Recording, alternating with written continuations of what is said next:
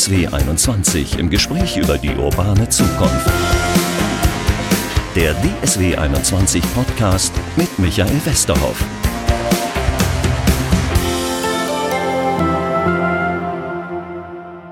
Schönen guten Tag zu unserem Podcast heute. Wir reden heute über Güter. Über die Schiene haben wir schon häufiger geredet. Über die Güter noch gar nicht. Ist uns aufgefallen, so ein bisschen bei der Vorbereitung. Und im Grunde genommen reden wir alle schon darüber, dass Güter auf die Schiene gehören und nicht auf die Straße. Da war die Welt noch schwarz-weiß. Da gab es diese Forderung schon. Und dann habe ich jetzt mal nachgeguckt. Nur 18,4 Prozent aller Güter werden tatsächlich über die Schiene transportiert. Im Vergleich der Verkehr auf der Straße 71,8 Prozent. Prozent. Einer, der das ändern möchte, dass es mehr wird, ist Ludolf Kerkeling. Der ist der Vorstandsvorsitzende vom Netzwerk Europäischer Eisenbahnen und im Hauptberuf ist er auch noch bei der Havelländischen Eisenbahn der Vorstandschef. Hallo, Herr Kerkeling. Schönen guten Tag, Herr Westerhoff. Herr Kerkeling, in der Vorbereitung habe ich gelesen, 18,4 ähm, Prozent im Moment auf der Schiene und das Ziel der Bundesregierung ist wirklich die Steigerung auf wahnsinnige 18,5 Prozent? Nein, das Ziel der Bundesregierung ist Steigerung auf 25 Prozent. Ähm, letztens hat der Beauftragte der Bundesregierung ähm, sogar von 30 Prozent gesprochen. Also das sind schon sehr ambitionierte Ziele, das ist wohl wahr und würde für die Schiene auch tatsächlich eine Verdopplung der Transportleistung bedeuten. Wie kann man das hinkriegen? Ist das einfach so machbar oder müssen wir dafür erstmal ganz viele neue Schienen bauen? Na, einfach so ist ja fast nichts machbar. Äh, also insofern muss man schon eine ganze Menge dafür tun.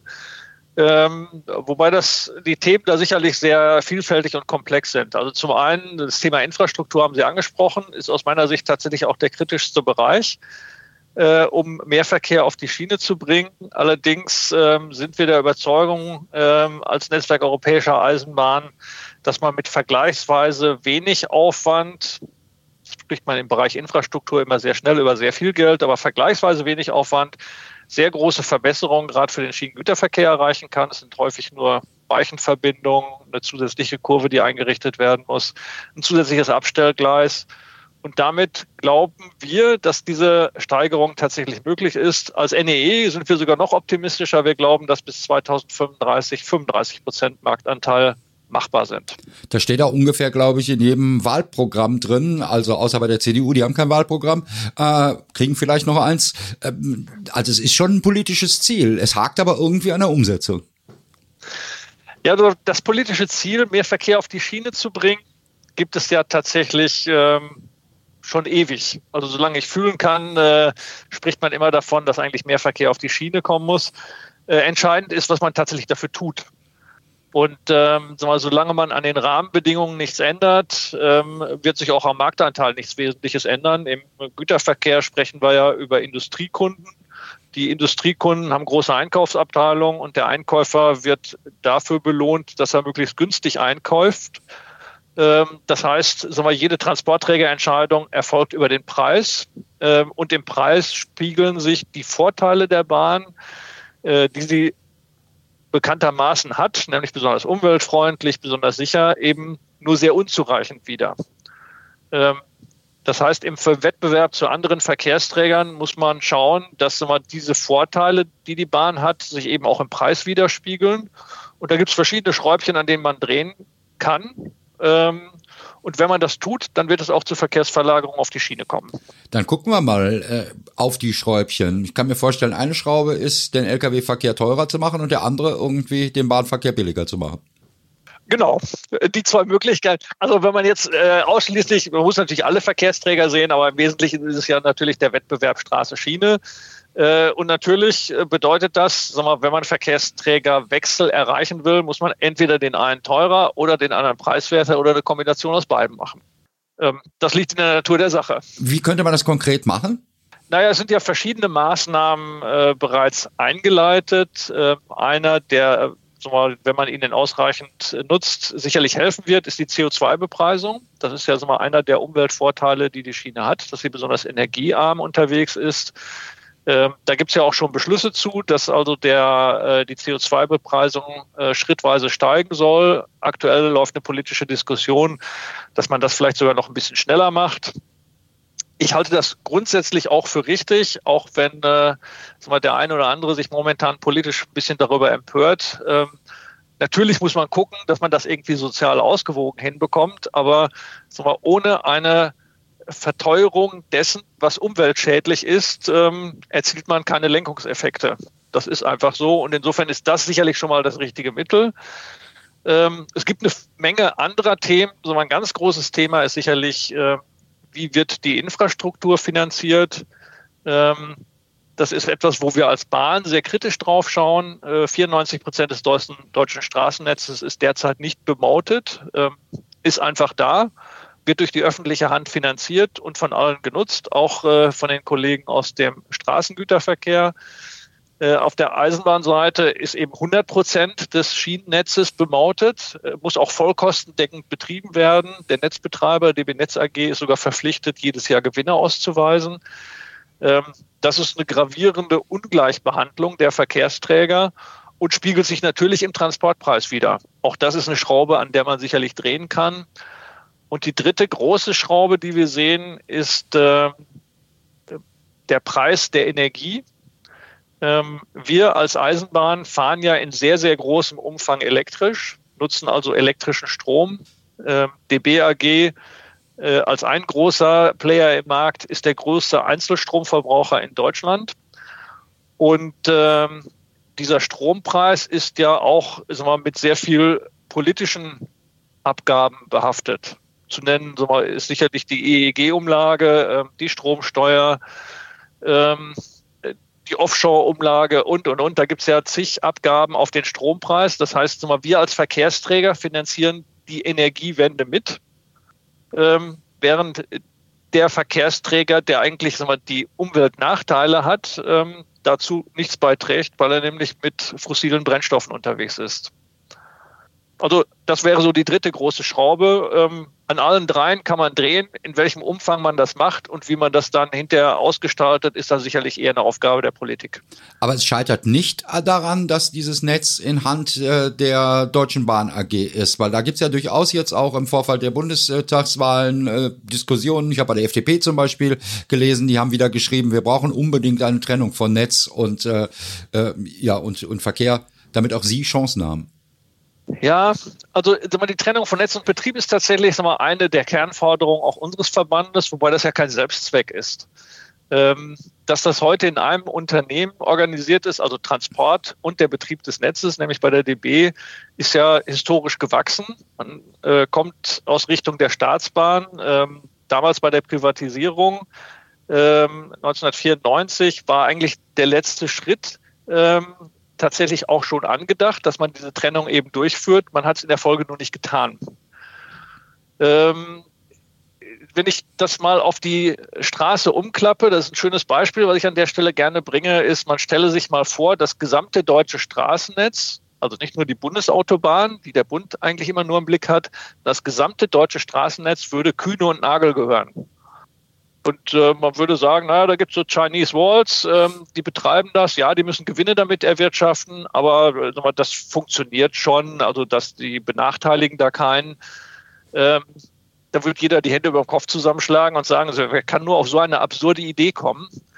Ähm, bei der Bahn kommen wir aus einer anderen Richtung, deshalb hat es jeder so im Hinterkopf. Ähm, nichtsdestotrotz glauben wir tatsächlich, dass die Lösung nicht die richtige ist die Diskriminierungstatbestände, die es in der Anfangsphase der Liberalisierung gegeben hat, dass also tatsächlich der Netzbetreiber zugunsten der eigenen Unternehmen im Konzern ähm, so, ein bisschen gesteuert hat, die gibt es tatsächlich nicht mehr. Also das ist gar nicht so der Treiber dabei. Ähm, wir glauben aber, dass Infrastruktur eben ein Stück Daseinsvorsorge ist, damit auch direkt in staatliche Hand gehört. Und jetzt sind wir wieder bei den Kosten der Infrastruktur. Ähm, bei der Eisenbahn gibt es eben die DB Netz AG, eine AG, die Gewinne erwirtschaften muss, damit der Finanzierungskreislauf Schiene überhaupt funktioniert. Ähm, während straßenseitig natürlich die öffentliche Hand ähm, die Wege vorhält, ähm, ein Stück weit natürlich auch Maut erhebt, äh, auch Mineralölsteuer erhebt, ähm, aber es ist eben unstrittig Daseinsvorsorge, was da betrieben wird. Und das gilt für die Bahn gleichermaßen. Das heißt möglicherweise, wenn die Bahn die äh, Schienen besitzen, äh, der Bund die Schienen besitzen würde, dann könnten sie umsonst oder jedenfalls zu geringeren Preisen darauf fahren und wären möglicherweise mit konkurrenzfähiger zum LKW. das ist äh, mal, ein erstrebenswertes Ziel. Sag mal, der Staat ist ja indirekt über die AG Eigentümer des Netzes. Es ist ja nicht so, als wenn er sich da komplett aus der Verantwortung rauszieht. Soweit will ich ja gar nicht gehen. Ähm, aber natürlich äh, sag mal, ist es ein Teil der politisch gesetzten Rahmenbedingungen, was ein eine Fahrt über das deutsche Schienennetz kostet, genauso wie es Teil der Rahmenbedingungen ist, was eine Fahrt über das deutsche Straßennetz kostet. Und da muss man eben einfach sagen, wie ich vorhin schon sagte, sechs Prozent des deutschen Straßennetzes sind bemautet und 100 Prozent des Schienennetzes und da haben wir einfach einen Wettbewerbsnachteil. Was ich mich auch so ein bisschen jetzt in der Vorbereitung, ich springe jetzt thematisch ein bisschen, äh, gefragt habe, wir alle sagen immer, Güter auf der Schiene, die sind wirklich ökologischer, das ist besser für die Umwelt, wenn wir die Güter auf der Schiene als auf der Straße transportieren. Ist es wirklich so mit Dieselloks und so? Ja, ist es auch mit Diesellokomotiven, muss man äh, ganz klar so sagen. Denn der spezifische Energieverbrauch auf der Bahn ist einfach durch die Rollreibung Stahl auf Stahl geringer. Wir fahren größere Lasten ähm, dann auch mit weniger Aufwand, sowohl Energie als auch Personalaufwand. Also insofern gilt das auch für Diesellokomotiven. Ähm, aber natürlich sind sag mal, Diesellokomotiven auch äh, langfristig nicht das Mittel der Wahl. Also das, äh, mal, was Sie jetzt hinter mir sehen, ähm, das ist eine Zweikraftlokomotive. Da wir jetzt kein, da wir jetzt kein Bild haben bei diesem Podcast, muss ich erklären. Hinter ah, Ihnen ist stimmt. ein wunderbar, äh, ja weiß ich nicht, silberner Zug mit ähm, orangenen ja, Verzierungen. Das ist nämlich das Logo von der Havelländischen Bahn, bei der Sie arbeiten. Jetzt können genau, Sie auch wieder erzählen, was es für ein Zug ist. Ja, das ist eine äh, Euro-Dual, gebaut von Stadler, eine Zweikraftlokomotive, die sowohl Dieselantrieb als auch Stromantrieb hat. Ähm, die hat den Vorteil, dass wir eben so mal den Großteil des Transportes tatsächlich äh, unter Oberleitung mit Strom durchführen können. Die erste und letzte Meile ist üblicherweise nicht überspannt, ähm, sodass man da eine alternative Stromquelle benötigt. Ähm, das ist mal, in der Leistungsklasse derzeit sicherlich der Dieselmotor. Ähm, perspektivisch wird das sich sicherlich irgendetwas anderes durchsetzen. Da bin ich selber noch nicht sicher, ob es die Brennstoffzelle äh, oder synthetische Kraftstoffe äh, oder auch Batterien sein werden. Ähm, aber dann ist der Dieselmotor sicherlich auch an den Stellen problemlos austauschbar. Äh, wir brauchen letztendlich nur für die Elektromotoren, mit denen diese Lokomotive angetrieben wird, ein stromerzeugendes Aggregat. Also insofern ähm, klare Aussage, ja, die Schiene ist umweltfreundlicher. Wenn sie elektrisch ist. Nicht nur, wenn sie elektrisch ist, auch wenn sie mit Diesel fährt, äh, weil sie eben spezifisch weniger Energie verbraucht, als über die Straße verbraucht wird. Ich muss jetzt natürlich äh, so mal auch realistisch einschränken. Die Schiene kann nicht all das leisten, was die Straße leisten kann. Also so mal die kleinteiligen Transportmengen äh, in der Verteilung und im äh, Sammelverkehr, da hat der LKW definitiv seine Stärken. Und ähm, da wird es tendenziell in die Richtung laufen, dass diese Sammel- und Verteilverkehre tatsächlich sag mal, im näheren Umfeld, wie immer man das dann auch genau definiert, mit elektrischen Straßenfahrzeugen durchgeführt werden. Ähm, und wenn dann ausreichend Mengen gesammelt sind, um längere Strecken ähm, und größere Massen zu fahren, dann ist die Eisenbahn sicherlich das geeignete Transportmittel. Das heißt, in der Kombination der verschiedenen Verkehrsträger kann man das sicherlich sehr umweltfreundlich und ökologisch gestalten. Würde das heutzutage schon funktionieren? Also gibt es diese Terminals, äh, an denen man die Waren dann mit dem LKW bei Ihnen von der Lok abladen, von, vom Güterwagen abladen könnte? Ja, natürlich gibt es Terminals, die im Übrigen auch äh, tatsächlich vom Bund gefördert werden, ähm, wo kombinierter Verkehr stattfindet, also wo Ladeeinheiten, Trailer, Container, was auch immer, von Schiene auf Straße und umgekehrt umgeschlagen werden. Ähm, wenn wir tatsächlich sagen wir, auf 25, 30 oder 35 Prozent Marktanteil bei insgesamt wachsenden Transportvolumina kommen wollen, wird man da sicherlich zusätzliche Kapazitäten schaffen müssen. Also die heutigen Kapazitäten sind sicherlich gut ausgelastet, aber es gibt welche ähm, und dauerhaft werden wir sicherlich noch ein paar mehr davon benötigen. Müssen wir die dann stadtnah haben, damit der LKW nicht so viel fahren muss? Ja, in der Nähe der Ballungsräume auf jeden Fall. Ähm, das wird sagen wir mal, von Region zu Region so ein Stück weit unterschiedlich sein, wie groß die Flächen sind, die man mit der Straße erschließen muss, um zu sammeln.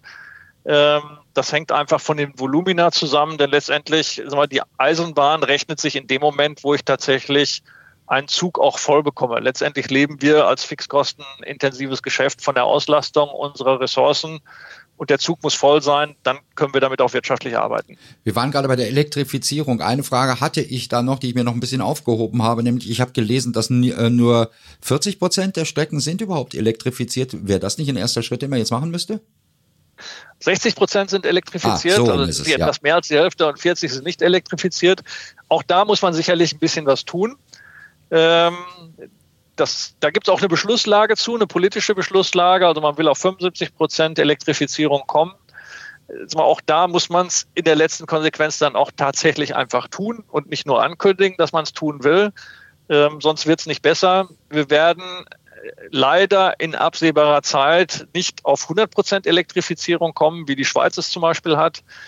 Ähm, Dafür gibt es dann aber eben Lösungen mit Zweikraftfahrzeugen, so wie Sie es äh, gerade beschrieben haben, wie es hinter mir steht, äh, wo man tatsächlich die erste und letzte Meile dann mit alternativen Antrieben machen kann, ähm, was immer sich da perspektivisch auch durchsetzen wird. Im Moment ist das auch für die letzte Meile aufgrund der hohen Zuggewichte sicherlich noch der Diesel perspektivisch äh, wird sich da sicherlich auch was anderes durchsetzen.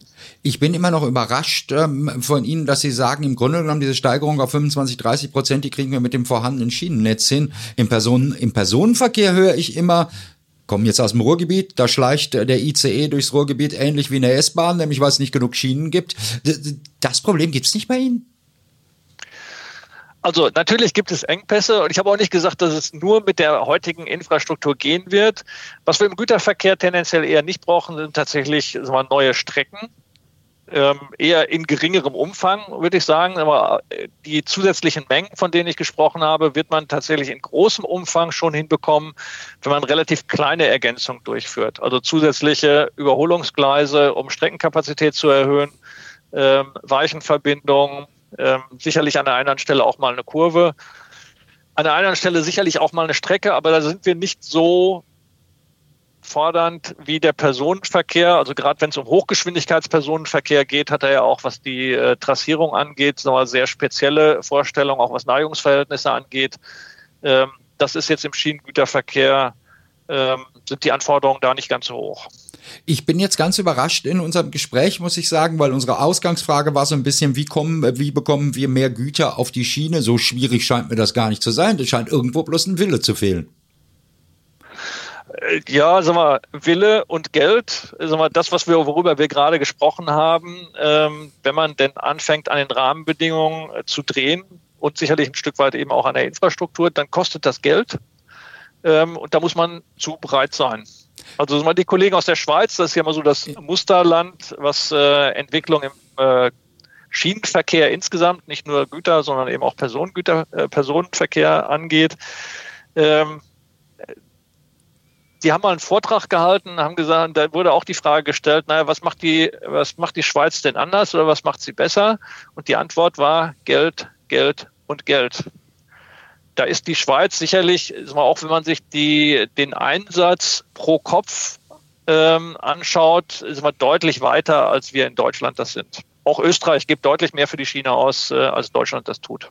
Wobei die natürlich auch andere Voraussetzungen haben in den beiden Ländern. Die müssen ja gleich ständig Tunnel für irgendwas bauen.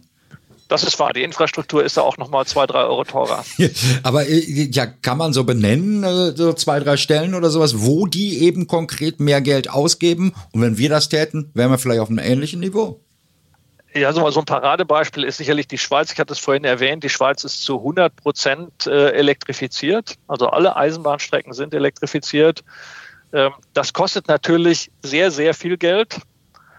Ähm, und da es sehr, sehr viel Geld kostet, glaube ich nicht, dass es äh, für Deutschland der richtige Ansatz ist, wirklich 100 Prozent zu elektrifizieren. Jetzt sind wir auch größer und flächenmäßig sagen wir, äh, nicht so dicht besiedelt wie die Schweiz. Insofern sind die Rahmenbedingungen bei uns etwas anders. Ähm, aber insgesamt muss man sagen, mal, ohne Geld wird es nicht gehen. Wir müssen an den Rahmenbedingungen etwas verändern. Auch das wird Geld kosten letztendlich auch den Verbraucher. Wir, wenn wir den Lkw-Transport teurer machen, um den äh, Bahnverkehr wettbewerbsfähiger zu machen, muss es in der allerletzten Konsequenz der Verbraucher tragen. Das ist ja auch die Diskussion, die wir jetzt bei Spritpreiserhöhungen ja haben, äh, wo genau. Leute sagen, da wird auch deine Milch im Supermarkt teurer. Ja, genau. Und ähm, sag mal, Klimaschutz, Umweltschutz wird in Summe Geld kosten. Ähm, und mal, die aktuelle politische Diskussion zeigt es ja. Natürlich muss man sozialen Ausgleich dafür finden, dass es nicht die Ärmsten trifft. Ähm, da gibt es aus meiner Sicht auch gute Ansätze dafür. Aber das, äh, da will ich mich jetzt gar nicht auf dieses dünne Eis wagen, denn ich bin nicht Politiker, ich bin Eisenbahner. Ähm, ich kann nur sagen, die Rahmenbedingungen müssen verbessert werden. Dann bringen wir auch mehr Verkehr auf die Schiene. Und solange die Rahmenbedingungen so sind, wie sie heute, haben wir einen Marktanteil und der wird sich nicht nennenswert verändern. Aber was ich gehört habe oder gelesen habe irgendwo, Sie hätten auch ganz gerne was von der Lkw-Maut, oder? So ein Scheibchen ab von den Einnahmen. Ja, also wir würden es für einen, sagen wir so rum, wir würden es für einen sinnvollen Ansatz halten, wenn Verkehr Verkehr finanziert. Heute ist es ja so, dass gesagt wird, Schiene muss Schiene finanzieren, Straße muss Straße finanzieren. Ähm, wobei das eben sagen in der Aussage auch nicht ganz korrekt ist, weil viele externe Kosten, eben die Umweltverschmutzung, äh, die Unfallkosten, Unfallfolgekosten in der Betrachtung gar nicht drin sind. Ähm, wenn man diese Kosten alle sauber zuordnet, ähm, dann bin ich als Vertreter der Bahnbranche wirklich glücklich. Dann möge tatsächlich der bessere gewinnen. Und wenn es denn tatsächlich so sein sollte, dass tatsächlich alle externen Kosten in einzelnen Verkehrsträgern angelastet werden und die Bahn ist der ungünstigere, dann gibt es ja auch kein Umweltargument mehr, was für die Bahn sprechen würde. Insofern muss dann aus meiner Sicht tatsächlich auch der Lkw fahren. Ja, ähm, um das nochmal zu klären, ich hätte das jetzt nicht gewusst auswendig, äh, was mit der Lkw-Maut eingenommen wird, geht eben nicht in irgendeinen großen Verkehrstopf, sondern geht in den Ausbau von oder die Reparatur von Autobahnen. Oder wie darf ich mir das vorstellen?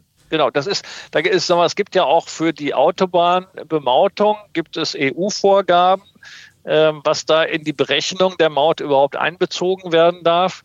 Insofern ist die äh, Bundesrepublik Deutschland da auch nicht völlig frei, ähm, was die Mautfestsetzung angeht, was im Übrigen auch dazu geführt hat, dass die Maut letztens abgesenkt wurde.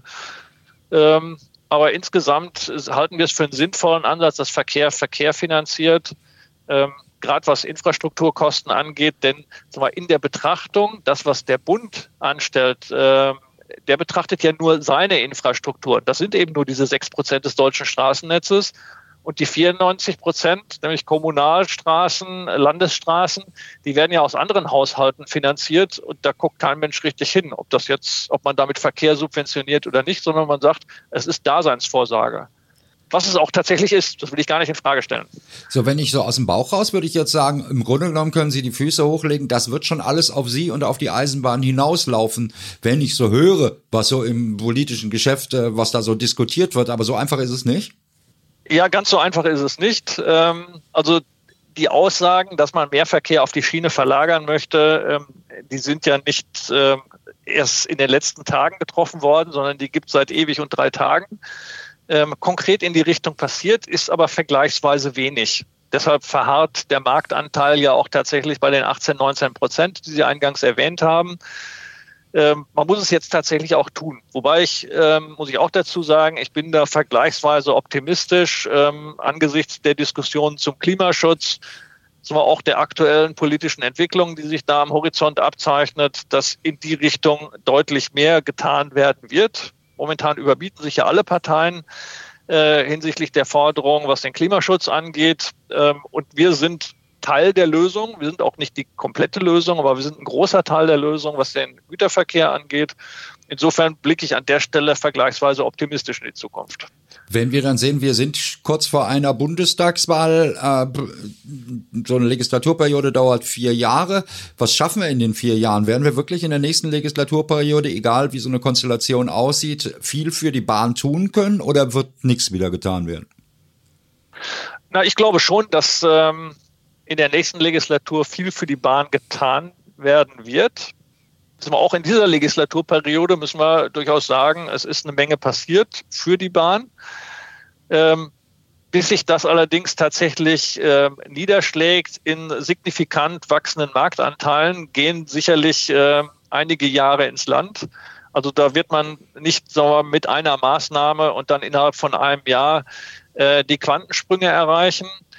Ähm, A, weil wir zum Teil natürlich über Infrastruktur reden, die erneuert geschaffen werden muss. Das sind immer langwierige Prozesse. Ähm, zum anderen auch, weil wir, auch die Transportverträge, die laufen und die Industriekunden, mit denen wir reden, ähm, Entscheidungsprozesse haben. Auch da sehe ich viele Bewegung derzeit äh, in Richtung Bahn. Also alle Industriekunden beschäftigen sich sehr ernsthaft damit. Wir werden gerade morgen noch äh, mit äh, DHL Deutsche Post reden, wie die sich die Verlagerung auf die Bahn vorstellen. Also insgesamt bin ich da sehr, sehr optimistisch, aber es wird keine Quantensprünge von heute auf morgen geben. Also ich glaube, dass es in der nächsten Legislatur deutliche Schritte nach vorne geben wird. Es wird besser werden. Aber wir werden nicht am Ende der Legislatur bei 25 Prozent Marktanteil liegen. Das glaube ich nicht. Genau, das wollte ich Sie jetzt eigentlich zum Abschluss noch mal fragen. Unsere Leitfrage war ja, wie bekommen wir mehr Güter auf die Schiene? Ähm, äh, wann erreichen wir diese 25, 30, vielleicht 35 Prozent? Ja, das politische Ziel ist 2030. Ähm, das ist ja auch nicht mehr so lange hin. Ähm, und wie gesagt, wir als Netzwerk Europäische Eisenbahn halten äh, zwar 35 Prozent Marktanteil in 35 für möglich. Da haben wir auch entsprechende Untersuchungen zu angestellt. Das geht. Ähm, aber es ist eben, sind auch einige Maßnahmen dafür erforderlich. Und ich will an der Stelle auch durchaus einschieben, da dürfen wir als Branche sicherlich auch nicht nur auf die Politik schauen, sondern die setzt viele Rahmenbedingungen und äh, die sind auch sehr, sehr wichtig für uns. Aber wir müssen selber natürlich auch was dafür tun und die Bahnbranche insgesamt muss sich da auch deutlich in die richtige Richtung bewegen. Und da werden Sie sicherlich auch die, überlege ich gerade so, die Unterstützung der traditionellen Autofahrer haben, weil wenn mehr Waren weg sind von der Straße, habe ich mehr Platz auf der Autobahn. Ja, in der Tat. Also so, mir selber geht es ja auch so. Ähm, ich war ja lange in Dortmund tätig, um das an der Stelle noch einzuflechten. Ähm, und äh, viele Freunde, Bekannte, Verwandte leben tatsächlich nach wie vor im Westen. Und insofern bin ich sehr häufig auf der A2 unterwegs äh, mit dem Auto. Ähm, ich fahre auch viel Bahn, aber wenn es in die alte Heimat geht, fahre ich auch häufig mit dem Auto. Und ähm, die ist ja inzwischen mal, je Richtung dreispurig ausgebaut. Da kann man davon ausgehen, dass zwei Spuren mit LKWs belegt Eben, sind. Eben, das sind inzwischen zwei Spuren, und, die belegt sind, genau. Und das sind dann, das sind dann schon äh, die Situationen, wo ich als Eisenbahner denke, ja, sag mal, äh, mit dem Mengenbündeln, das ist irgendwie nicht das Problem. Hier fährt ja ein LKW hinterm anderen. Ich muss nur irgendwie auf die Bahn draufkriegen und dann fahre ich äh, 500 Kilometer und dann können sie ja wieder runterfahren. Also da geht schon eine Menge in den nächsten Jahren, glaube ich.